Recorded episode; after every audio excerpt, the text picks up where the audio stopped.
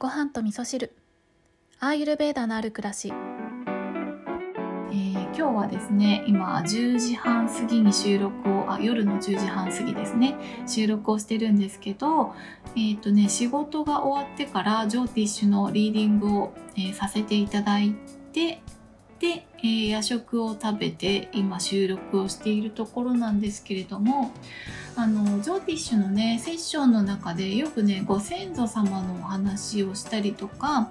ルーツの話をしたりとか、えー、その方が何によって形作られているのかっていうところを、まあ、お話しさせていただいたり、まあ、お話をしなくても私の中でよくよく観察したりとかっていうことをしているんですね。で、えー、それをお話ししようかなと思うんですがあの、まあ、セッションの中でもねよく、えー、お伝えさせていただくことではあるんですけど私たちっていうのはねあの勝手に育ってきたっていうふうに思いがちなんですけれどもあのそうね親に感謝しましょうとかそういう話でもあったりするんですが、えー、親だけじゃないですね。私たちを作っているものっていうのは例えば日本で育った方でしたら日本の風潮とかね、えー、学校で出会った先生とか、えー、クラスメイトとか近所のおじさんおばさんとかねいろんな人によって私たちはいろんなことを感じて考えてそれが私たちを形作っているというふうに考えられるのでなので、えー、ジョーティッシュのセッションをさせていただく時にその方の個性を見たいなって思ったらそういった、えー、ルーツその方がどんな道をたどってきたのかなっていうこととか、えー、どういう親から生まれたのかなとかねどういう環境で育ったのかなっていうことはあの無視できないというかもうそれが全てだと言ってもいいんじゃないかなって思うんですよね。で、えー、アイルベーダーのね考え方でもこれって一緒で例えば食べ物の性質を見る時っていうのは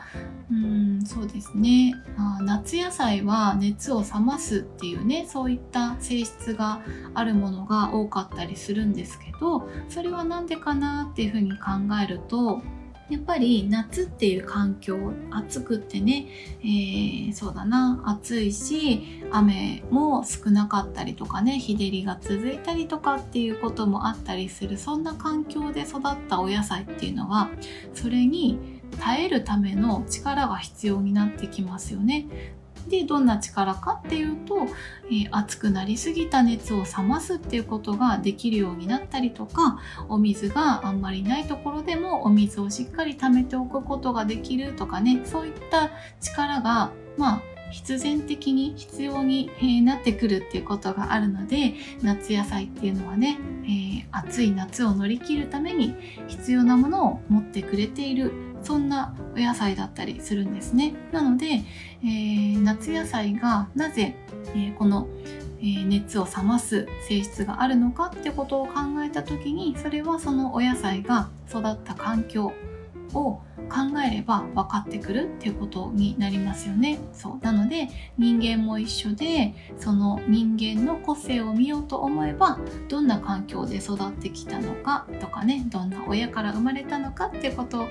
えると、えー、その方が分かってくるっていうことがあったりしますね。はいということで今日はちょっと短めなんですけれども、えー、ルーツの話をさせていただいたんですがそうだからそのルーツにねえー、ルーツを、うん、自分で確認してそこに感謝をするということイコール自分を認めてあげること自分を受け入れてあげることとつながってくるっていうことがあるのでね、まあ、そういった意味で、えー、その方の個性を形作っているものっていうのをね私が見させていただいてそれをお伝えするなんてことをねしておりました。はいではですね今日ちょっと短めだったんですけれどもそうあのね夜の10時を過ぎると私はもう眠気との戦いになってくるっていうことがあって多分この後ね収録し終わって編集してる時は多分寝落ちするなって思いますね。はい、なのでちょっと余計なことは喋らずに終わらせたいなとは思ってるんですが、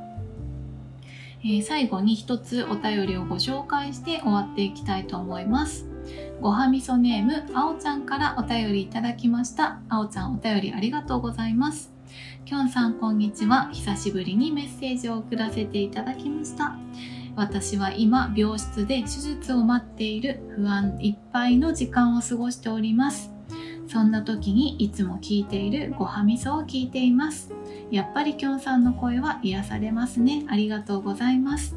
いつも子供と一緒にごはみそを聞かせていただいているのですがそれが2週間ほどできないのです。寂しいです。2人でポッドキャストを聞くという何気ない日々の一コマ一コマでもなくなると寂しいものですね。家に帰ったらまた一緒にきょんさんのお話を聞いたりご飯を食べたりそんな普通のことを楽しみたいと思います。日々過ごしていく中で当たり前は当たり前じゃないんだなと改めて感じています。それでは手術頑張っていきます。はい。あおちゃんお便りありがとうございます。えー、あおちゃんはですねあの以前お便りくださった時に娘さんがあのふわふわ言葉っていうのをね教えてくださったあのあおちゃんですね。今手術を待っている最中ということでえー、ぜひね退院されてから普通の幸せな日々が戻ってきた頃にまたお便りいただけたら嬉しいなって思ってるんですけど本当に普通って、えー、普通こそもう普通でいいですよね。うん、普通のことが普通にできることが一番幸せなことだなって思うんですけど私もそうなんですけどあの普通のことができなくなることってしょっちゅうあるんですよ。あそうだな例えば普通にお掃除する時間があるとか普通にお料理をする時間があるとか普通に睡眠をとる時間があるとかなんかその普通のことを普通にするための時間っていうのが私にはなくなってしまうことが多々あってねだからそれ普通にできてないってことは何かが普通じゃないっていうことですよね。逆を言うとね。まあちょっと心当たりはいろいろありますけどあの仕事やってたり、まあ、仕事はそこまでじゃないですけどねポッドキャストやってたりとかなんか勉強してたりとかインド先生術やってたりとかなんか多分ねあのまあ普通が普通にできないぐらいキャパオーバーになるようなことをしているんだなってことはちょっとね心当たりがあるんですけれどもうん、ちょっとね今自分で言ってて思いましたけどもうちょっとスローペースでもいいのかななんて思いましたね。はいあおちゃんお便りありがとうございます。これから手術ということでちょっとドキドキしますけれどもね、えー、担当してくださる皆さんのえー、お力を借りてまた元気にあおちゃんからのお便りが届くのをお待ちしておりますので手術頑張ってきてください。はい、ということで今日は自分を形作っているもの、えー、ルーツご先祖様とかね環境のお話とあおちゃんからのお便りをご紹介させていただいたんですけれども、えー、あおちゃんに応援メッセージを届けたいという方いらっしゃいましたらねあのお便りフォームでもいいですし、えー、私のインスタの DM でも構いませんので、えー、いただけましたら、えどこかでねシェアをさせていただきたいなと思います。それでは皆さん今日も良い一日をお過ごしください。今日も聞いていただきましてありがとうございます。